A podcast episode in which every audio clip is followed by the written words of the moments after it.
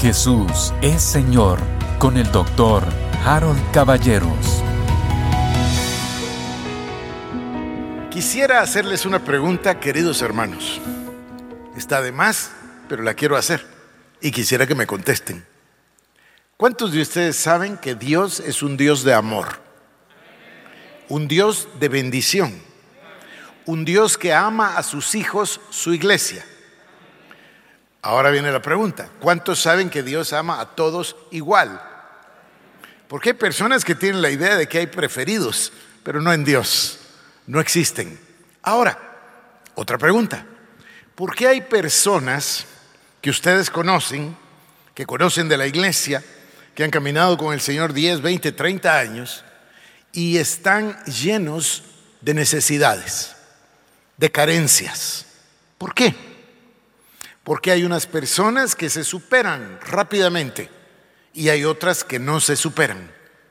Porque hay personas que conocimos con enfermedades y necesidades hace 10, 15, 20 años y continúan con las mismas enfermedades, las mismas carencias y las mismas necesidades. ¿Por qué? Porque hay unas personas que vienen a la iglesia y pronto, pronto se hacen de las bendiciones de Dios y hay otras personas que no. ¿Hay una respuesta para esas preguntas? Absolutamente sí. Y la respuesta es una palabra muy corta, pero extremadamente poderosa, profunda, importante, fundamental.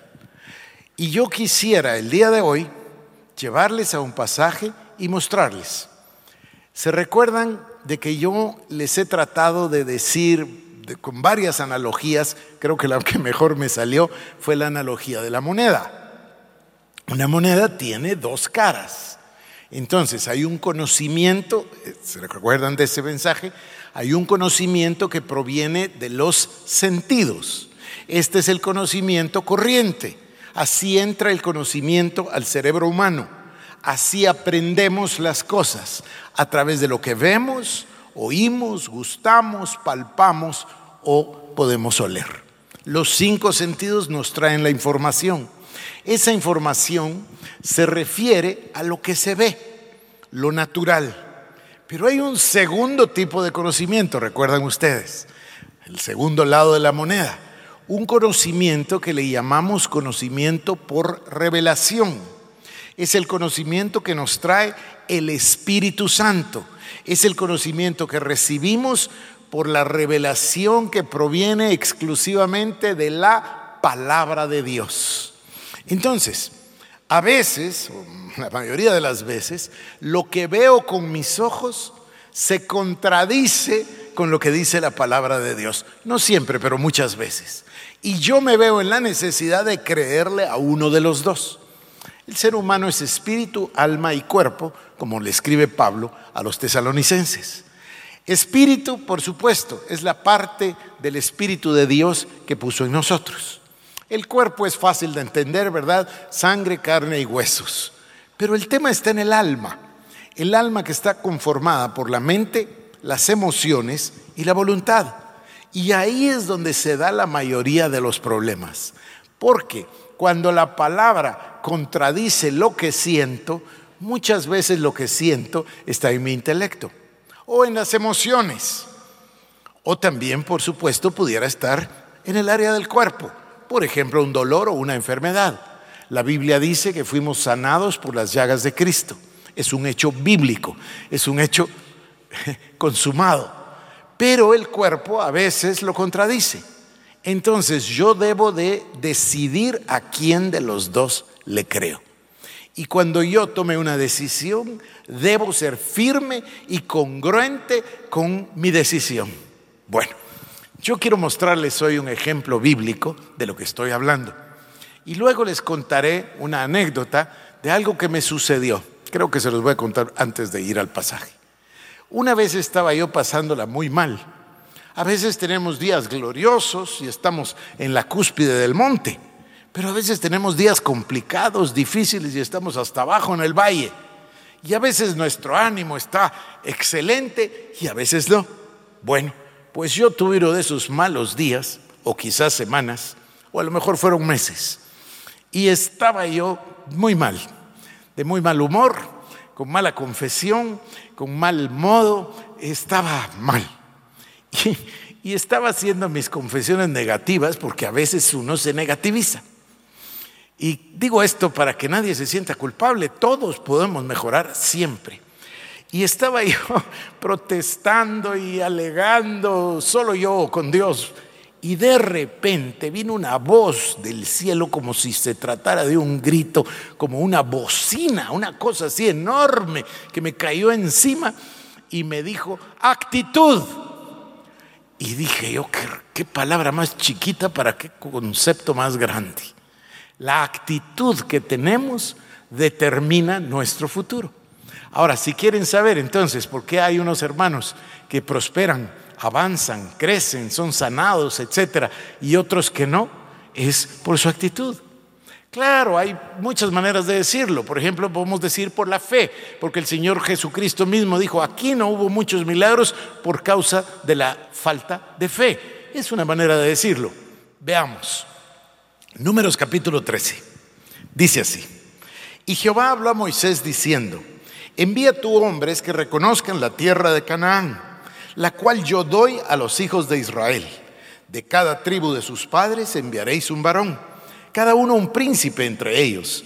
Y Moisés los envió desde el desierto de Parán conforme a la palabra de Jehová, y todos aquellos varones eran príncipes de los hijos de Israel los envió Moisés conforme a la palabra del Señor.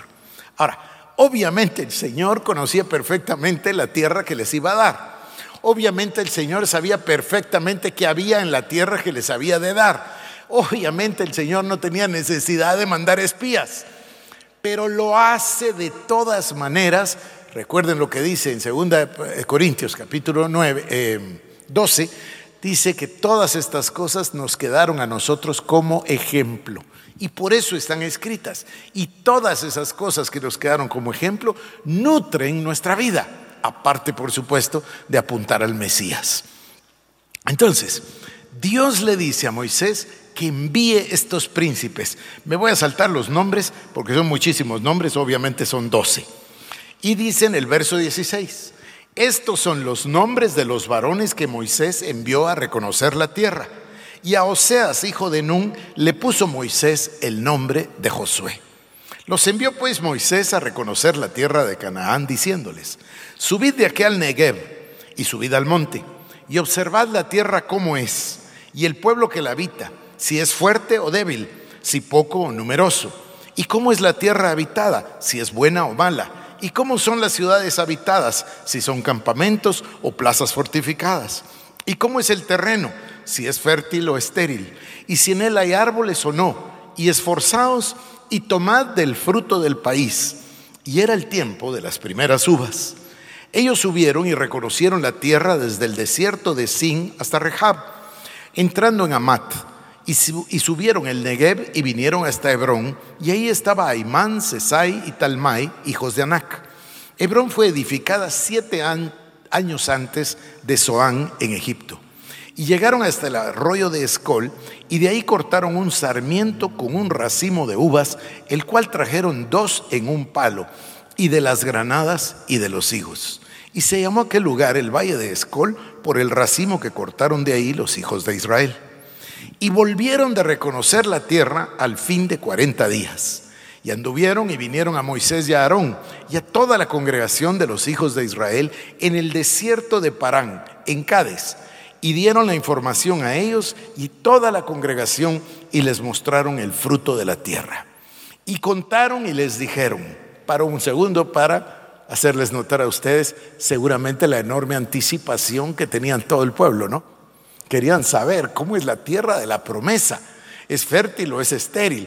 ¿Tiene, eh, ¿Está habitada o deshabitada? ¿Hay, ¿Hay campamentos o hay plazas fortificadas? Todas las preguntas. Están todos atentos. El pueblo entero está esperando la noticia de lo que Dios le prometió a Abraham y que luego le repitió a Isaac, a Jacob, etc. Les contaron diciendo, verso 27, nosotros llegamos a la tierra a la cual nos enviaste la que ciertamente fluye leche y miel, y este es el fruto de ella. Y luego el verso 28, mas el pueblo que habita aquella tierra es fuerte, y las ciudades muy grandes y fortificadas. Y también vimos ahí a los hijos de Anac. Amalek habita el Negev y el Eteo, el Jebuseo y el Amorreo habitan en el monte. Y el Cananeo habita junto al mar y a la ribera del Jordán. Entonces, Caleb hizo callar al pueblo delante de Moisés y dijo, subamos luego y tomemos posesión de ella, porque más podremos nosotros que ellos. Mas los varones que subieron con él dijeron, no podremos subir contra aquel pueblo porque es más fuerte que nosotros. Y hablaron mal entre los hijos de Israel de la tierra que habían reconocido, diciendo, la tierra por donde pasamos para reconocerla es tierra que traga a sus moradores, y todo el pueblo que vimos en medio de ella son hombres de grande estatura. También vimos ahí gigantes, hijos de Anac, raza de los gigantes, y éramos nosotros, a nuestro parecer, como langostas, y así les parecíamos a ellos. Entonces toda la congregación gritó y dio voces, y el pueblo lloró aquella noche. Y se quejaron contra Moisés y contra Aarón todos los hijos de Israel, y les dijo toda la multitud, ojalá muriéramos en la tierra de Egipto o en este desierto, ojalá muriéramos. ¿Y por qué nos trae Jehová a esta tierra para caer a espada y que nuestras mujeres y nuestros niños sean por presa? ¿No nos sería mejor volvernos a Egipto? Y decían el uno al otro, designemos un capitán y volvámonos a Egipto. ¿Se dan cuenta esta frase tan corta? Pero miren, designemos un capitán y volvámonos a Egipto. Imagínense cómo estaría de contento el faraón de recibirlos. ¿Se dan cuenta o no? Pero ni se les ocurre, ni se les ocurre porque están obnubilados por, obnubilados por el pesimismo. Su actitud es negativa, su actitud les traiciona, son gigantes y nosotros somos como langostas, así como insectos delante de ellos y así les parecemos a ellos. ¿Y cómo saben que les parecen a ellos? Si eso nadie dice que les platicaron, son ideas de ellos y hacen llorar a todo el pueblo. A ver, sigamos. Entonces Moisés y Aarón se postraron sobre sus rostros delante de toda la multitud de la congregación de los hijos de Israel, y José, hijo de Nun, y Caleb, hijo de Jefone, que eran los que habían reconocido la tierra, rompieron sus vestidos y hablaron a toda la congregación de los hijos de Israel, diciendo, la tierra por donde pasamos para reconocerla es tierra en gran manera buena. Si Jehová se agradare de nosotros, Él nos llevará esta tierra y nos la entregará tierra que fluye leche y miel. Por tanto, no seáis rebeldes contra Jehová, ni temáis al pueblo de esta tierra, porque nosotros los comeremos como pan. Su amparo se ha apartado de ellos y con nosotros está Jehová, no los temáis. Entonces toda la multitud habló de apedrearlos. Ya toda la multitud había comprado la idea de los días anteriores. Y cuando oyeron a Caleb y a Josué con ese optimismo, entonces hablaron de apedrearlos. ¿No les parece familiar esto? ¿No les parece muy familiar? Cuando ustedes están llenos de fe, la gente hasta se enoja con ustedes. Pero la gloria de Jehová se mostró en el tabernáculo de reunión y todos los hijos, y, a perdón, se mostró en el tabernáculo de reunión a todos los hijos de Israel. Y Jehová dijo a Moisés, ¿hasta cuándo me ha de irritar este pueblo? Ustedes pueden terminar el capítulo y también leerán que los diez eh, espías que dieron un reporte negativo hablando mal de la tierra del Señor, murieron de la plaga. Y Josué y Caleb son los únicos que entraron a la tierra prometida. Ahora, termino por el tiempo y me voy directo al mensaje. ¿Cuál es el mensaje? Hay dos tipos de conocimiento. Hay dos tipos de apreciación, hay dos clases de perspectiva y hay, por supuesto, dos clases de actitud. Unos pusieron sus ojos en todo lo que vieron, en todo lo natural. Vieron a los gigantes y dijeron, son de grande estatura, nosotros parecemos insectos, no nos van a dejar entrar, seguro nos van a matar. Y pronunciaron todo lo negativo que el pueblo o la multitud compró porque lo obtuvo y lo creyeron. En cambio, otros dos, fíjense la, proporción de 10 a 2, Josué y Caleb dijeron, si Dios se agradare de nosotros, nos va a dar esa tierra. Me parece que tendría que investigar el lenguaje porque dudo que hayan dicho exactamente eso. Ellos sabían que la promesa de Dios había sido dada a Abraham, a Isaac, a Jacob, repetida uno tras otro de los patriarcas. Entonces voy a investigar bien la forma del lenguaje, porque luego dice, Dios no está con ellos, Dios está con nosotros, tomaremos la tierra y a esos gigantes los comeremos como pan. Son dos actitudes opuestas, absolutamente opuestas. Repito mi pregunta. ¿Se han fijado ustedes de que hay personas en la iglesia o en las iglesias, como lo quieran decir, de que prosperan en su camino, sanan de sus enfermedades, avanzan en su trabajo, eh, mejoran en su familia? Y hay personas a las que no les sucede nunca. ¿Por qué? Esta es la respuesta, querido hermano. La fe es la sustancia de lo que no se ve. La fe es la sustancia de las cosas que se esperan. ¿Sabe usted qué quiere decir sustancia? Quiere decir título de propiedad. La fe es el título de propiedad de las cosas que esperamos. Es la convicción precisamente de lo que no se ve. En lugar de verlo, tengo la fe. Mi fe es como un título de propiedad de lo que estoy pidiendo y creyendo a Dios. Y por eso los llevé al pasaje de 2 de Corintios 9. Por eso les enseñé que Dios tiene poder para hacer que abundemos en toda gracia, para que en todas las cosas tengamos lo suficiente. Entonces no depende de mí, depende del poder de Dios, depende de la gracia de Dios. Y Dios está diciéndome en su palabra que tendré todo lo suficiente. Entonces, ¿de qué se trata? ¿De creerle a Dios o de creerle a las circunstancias? Pero aquí está lo importante, que el mundo espiritual priva sobre el mundo material. El, el mundo eterno, el mundo espiritual, el mundo invisible priva sobre el natural. El natural es visible, pero es temporal. Temporal quiere decir sujeto a cambio. Cuando yo decido creer la palabra de Dios, cuando decido confesar la palabra de Dios, cuando decido ponerme de acuerdo con Dios, las cosas van a cambiar. Y vamos a entrar a nuestra tierra prometida. Es una cuestión sencilla es la esperanza, es la fe. Ahora, ¿de dónde proviene la fe? La, fe viene por el oír y el oír por la palabra de Dios. Yo estoy convencido de que la mayoría de los creyentes que yo veo están raquíticos y desnutridos espiritualmente porque la gente no lee su Biblia.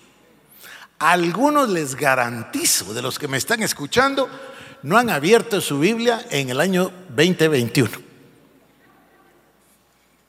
Es cierto, no es mentira. ¿Cuándo es la última vez que leyó un libro completo? A ver, ¿cuándo leyó Job? Cuénteme, ahora sí lo mato. ¿Cuándo leyó Levítico? Sí, porque a la gente no le gusta Levítico, qué maravilloso es. Y números, y Deuteronomio, ¿me entienden? Estamos nosotros en un mundo físico y corremos el riesgo de dejarnos engañar y que creamos que esto es la realidad. Esto no es la realidad. La realidad es la palabra de Dios. Los cielos y la tierra pasarán, pero la palabra de Dios permanecerá. La palabra es el logos, la palabra es el verbo, la palabra es Cristo, la palabra es la revelación de Dios para nosotros. Entonces yo decido si voy a sujetarme a lo que veo o voy a sujetarme a la palabra de Dios. Yo, Harold, decido la palabra de Dios. Prefiero la palabra de Dios. Quiero creer la palabra que me da sanidad, la palabra que me trae salvación, la palabra de Dios que habla de la justificación, de la santificación, de la sabiduría de Dios. Bendice alma mía Jehová y no olvides ninguno de sus beneficios. Yo prefiero venir a la palabra y vivir por la palabra y creer la palabra. Y entonces, ¿qué es lo que sucede? Y con esto termino. Lo que sucede es que nuestras circunstancias naturales cambian. Querido hermano, hay que poner en sintonía los pensamientos, porque así como el hombre piensa en su corazón, así es él. Hay que poner nuestro espíritu, porque conforme a tu fe te será hecho y hay que poner nuestras emociones bajo dominio y creer, solamente creer. el ser humano ha hecho una religión y la religión la ha llamado cristianismo y al cristianismo lo convirtió en religión con una cantidad de requisitos y prerequisitos y legalismos y bueno, no, el cristianismo es una cosa muy sencilla, es una forma de vivir con una palabra que es creer. Solamente cree, dice la palabra de Dios. Solamente cree. Por eso se nos llama creyentes. Pero hay muchos creyentes que son más dudantes que creyentes. Nosotros queremos ser creyentes. Cuando tomo la palabra de Dios, mire, me está esperando un libro en mi casa que voy a leer el día de hoy que me conseguí anoche. Un libro de un hombre de Dios así gigante de apellido Torrey, R.A. Torrey, y escribe sobre la autenticidad de la Biblia. Y ayer vi el, ya era muy noche como para leerlo ayer, pero vi el índice y el primer capítulo decía, ¿por qué creo que la palabra de Dios es verdad? Y el segundo capítulo decía, ¿y por qué creo que la palabra de Dios es verdad? Y el tercero, bueno, terceros pensamientos de por qué creo que la palabra de Dios es verdad. Yo tengo una ansiedad de leerlo el día de hoy. Yo creo, queridos hermanos, que la palabra de Dios es verdad. Y está viva y eficaz. Gloria al Señor Jesucristo. Vamos a alabar a Dios. ¿Están listos? Esto fue Jesús es Señor. Búscanos en nuestras redes sociales como Iglesia El Shaddai Guatemala.